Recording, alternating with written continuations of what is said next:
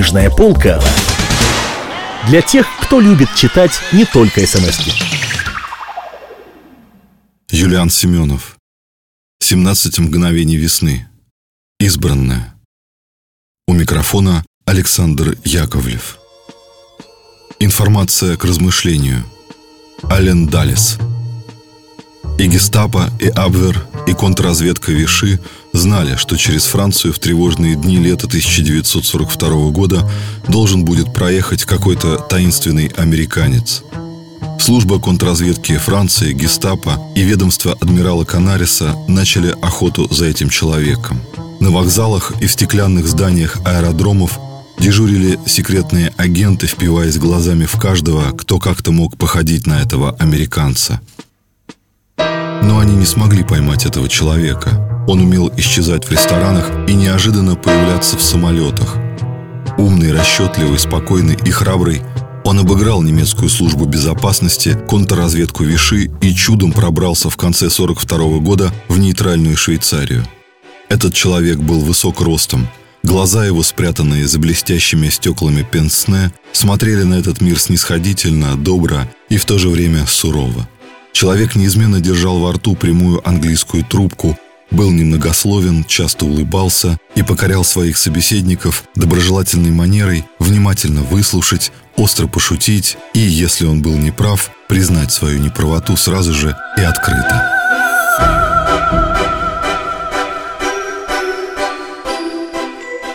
Вероятно, служба Гиммлера, Канариса и Петена, узная, кто был этот человек – приложила бы в 10 раз больше стараний, чтобы заполучить его в свои руки, там же, во Франции, куда немецкая армия вторглась в конце 42 года, положив конец суверенной Франции со столицей Виши. Этим человеком был Ален Далес, работник управления стратегических служб, направленный в Берн генералом Донованом. В Швейцарии о нем скоро стали говорить как о личном представителе президента Рузвельта – Далис опубликовал опровержение в прессе. Оно было туманным и таинственным. И он сразу понял, что это двойная реклама. Слух и странное опровержение в данном случае пойдет только ему на пользу. И не ошибся. С первых же месяцев пребывания его в Берне со всех сторон к нему потянулись разные люди из разных стран. Банкиры, спортсмены, дипломаты, журналисты, принцы крови, актеры. То есть все те люди – из которых разведки мира черпают свою агентуру, причем наиболее серьезную. Перед тем, как развернуть свой филиал управления стратегических служб в Швейцарии, Ален Далес самым тщательным образом изучил материалы, собранные на его сотрудников. Здесь, в синей папке, пояснил ему человек СФБР, занимавшийся проверкой и систематизацией досье на его сотрудников, все те, у кого есть родственники и близкие друзья в странах оси и в нейтральных странах. В этой папке лица, рожденные в Германии и в Европе, а также те, у кого родители немцы. Здесь фамилии тех, с кем переписываются ваши сотрудники. А вот тут Далис перебил его недоуменным вопросом. Какое это все имеет отношение к делу? Меня интересует следующее. Являлся ли кто-нибудь из людей, сотрудничающих со мной, активистом Германо-Американского института или нет? Является ли он членом Компартии? Не гомосексуалист ли он? Не лесбиянка ли она?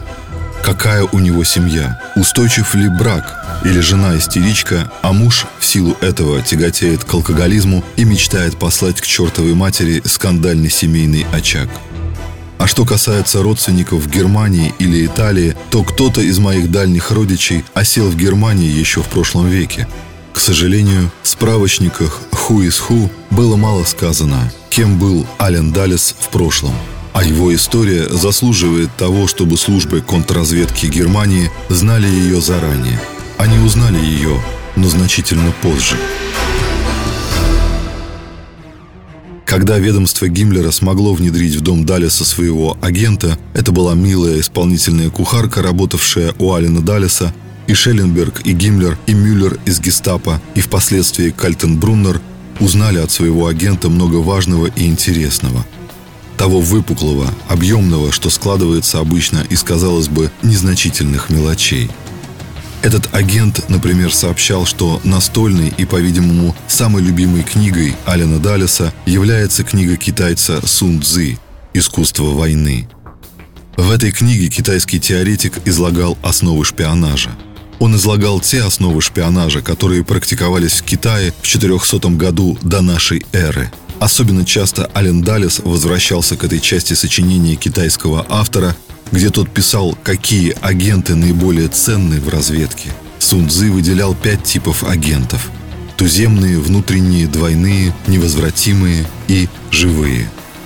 Туземные и внутренние агенты, Далес это выписывал на маленькие листочки бумаги, и эти листочки бумаги также попали в ведомство Шелленберга. Соответствуют, писал Далес, тому, что мы сейчас называем агентами на местах. Двойной агент – это вражеский разведчик, захваченный в плен, впоследствии перевербованный и посланный обратно к своим, но уже в качестве агента той страны, которая его захватила. Ален Даллес подчеркнул красным карандашом термин «невозвратимый агент». Ему очень понравилась эта китайская изысканность. Сун Цзы невозвратимым агентом называл таких, через которых противнику поставлялась дезинформация – Сун Цзы называл их невозвратимыми, потому что противник, по всей видимости, должен убить их, когда обнаружит, что информация, представлявшаяся ими, была ложной. Живые агенты, по выражению Сун Цзы, подчеркивал Далес в своих заметках, стали называться в наши дни проникающими агентами. Они идут в страну врага, работают там и потом возвращаются обратно живыми.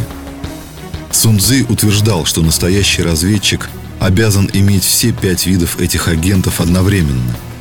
Он говорил, что тот разведчик, который имеет пять таких агентов, обладает божественной паутиной, некой рыболовной сетью, состоящей из множества тонких, невидимых, но очень крепких нитей, скрепленных одной общей веревкой.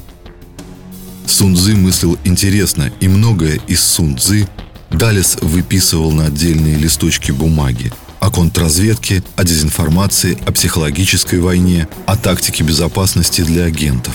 Шпионаж Сун Цзы был вызовом шпионажу Древней Греции и Древнего Рима. Там во многом полагались на указания духов и богов. В разведке же, считал Сун Цзы, нельзя полагаться на духа или на бога. В разведке нужно полагаться только на человека, на врага или на друга – Агент гестапо смогла сфотографировать Библию с громадным количеством пометок на полях, сделанных американским разведчиком. В ней было отмечено то место, когда Иисус Новин прислал двух человек в Иерихон, чтобы они там тайно все высмотрели.